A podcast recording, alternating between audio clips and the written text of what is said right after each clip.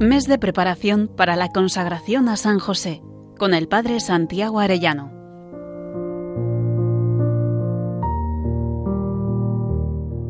Muy queridos oyentes, dentro de cinco días nos consagraremos a San José. Qué alegría saber que al unirnos a Él nos unimos de un modo especial también a la Santísima Virgen María, su esposa, y junto con ellos podemos ser más perfectamente consagrados al corazón de Cristo. Estamos meditando estos días en la vida interior de San José. Vamos a considerar hoy cómo San José es limpio de corazón y está iluminado por el don de entendimiento. Pero antes tenemos que considerar la otra noche que tuvo que pasar San José, la noche oscura del alma, noche del espíritu. Antes de pasar a la, vida de, a la vida de unión plena con Dios, a la vida contemplativa, dice Garrigou Lagrange que, así como la purificación pasiva de la sensibilidad se manifestó por la privación de la consolación sensible, la purificación del espíritu parece consistir en primer lugar en la ausencia de las luces anteriormente recibidas acerca de los misterios de la fe. Dice San Juan de la Cruz, dejando a oscuras el entendimiento y la voluntad a seca, y las aficiones del alma en suma aflicción, amargura y aprieto, privándoles del gusto que antes sentía de los bienes espirituales. Hasta ahí San Juan de la Cruz. No es solo sequedad sensible, sino que es una desolación de orden espiritual. Debe entonces el alma caminar, dice San Juan de la Cruz, a oscuras en pura fe, la cual es noche oscura para las potencias naturales. ¿no? Hasta ahí San Juan de la Cruz. Pobre San José. ¿Cuánto debió sufrir interiormente en esta noche? Que seguramente incluyó externamente la noche de la huida a Egipto, cuando querían matar al niño, y también las noches de Nazaret, porque la gente despreciaba al hijo de María y al hijo del carpintero, y por eso un día allí Jesús no podría hacer milagros. Pero José vivió interiormente esta noche fatiga del corazón que le hizo entrar después en la vía unitiva de los perfectos. Las dos bienaventuranzas que corresponden a este estado de vida son la de los limpios de corazón y la de los pacíficos. Veamos hoy a San José limpio de corazón. Nuestro mundo tan impuro y tan relativista nos trata de proyectar que es imposible alguien como San José. Y sin embargo Dios realizó en él la maravilla de la sencillez profunda y del amor puro. La limpieza de corazón hace referencia a la verdad y al amor. Los limpios de corazón son sencillos, aceptando la verdad y el don de inteligencia da una verdadera penetración de las verdades sobrenaturales y una claridad para defenderlas muy grande. Así San José, defensor de la virginidad de María y de la divinidad de Cristo, acepta con profundidad la fe. Los que hayan creído que San José no se enteraba de nada, que sepan que por el don de entendimiento que purificó y perfeccionó su fe, obtuvo el santo patriarca un conocimiento mucho más profundo, esclarecido y exacto de todos los misterios y verdades sobrenaturales, penetrando su íntimo sentido y conveniencia, especialmente en aquellos que tan íntimamente prestó su cooperación, como la encarnación y la redención divinas. Y a la vez la limpieza de corazón hace referencia a la pureza, a la castidad.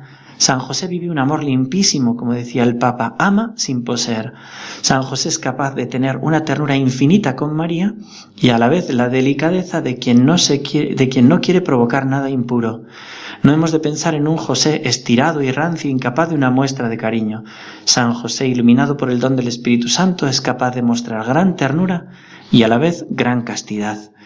El Santo Padre Pío admiró siempre la altura espiritual de San José, quiso imitar sus virtudes y recurrió a él en los momentos más difíciles de su vida, obteniendo siempre gracias y favores celestiales.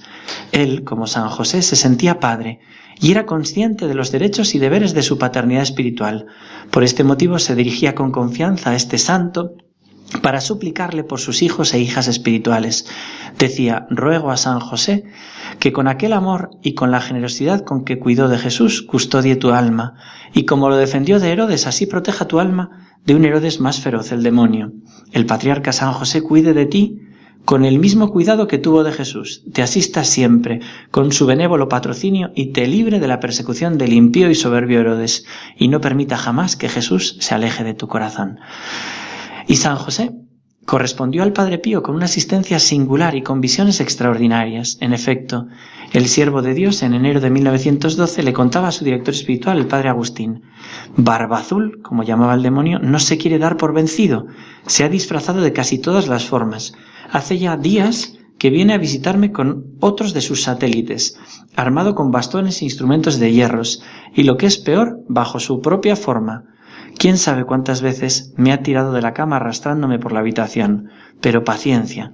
Casi siempre están conmigo Jesús, la mamita, el angelito, San José y el Padre San Francisco.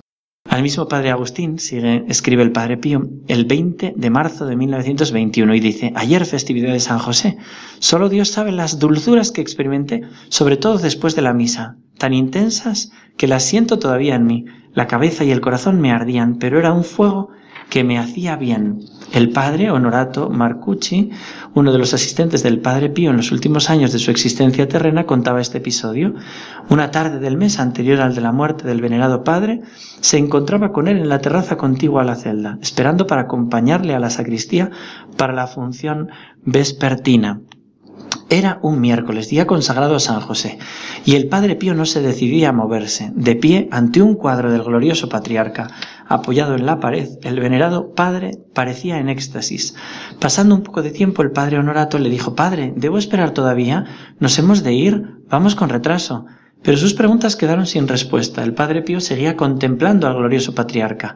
Al fin, después de que el padre Honorato le arrastrara del brazo y le repitiera por enésima vez la pregunta, el padre Pío exclamó Mira, mira, qué bello es San José. El padre Pío no dejaba pasar una sola oportunidad sin invitar a sus hijos espirituales a cultivar una sincera y profunda devoción a San José, fuente siempre rica de enseñanza, de consuelo y de favores. Él repetía Ite ad Joseph. Id José, con confianza absoluta, porque también yo, como Santa Teresa de Ávila, no recuerdo haber pedido cosa alguna a San José sin haberla obtenido de inmediato. Pues bien, queridos oyentes, meditemos hoy estas verdades, pidamos a San José que nos regale a nosotros también esta limpieza de corazón que nos haga entrar en la vía unitiva del amor, pasando por la purificación de la fe. Pidamos tener esa vida de castidad y limpieza que nos haga poder ver a Dios, Recemos el Santo Rosario y presentemos al buen Dios por medio del Santo Patriarca la intención especial para este mes. San José, esposo de la Virgen María, Padre y custodio de la Sagrada Familia, celestial Patriarca del pueblo de Dios, ruega por nosotros. Que Dios os bendiga a todos, queridos oyentes, y hasta mañana, si Dios quiere.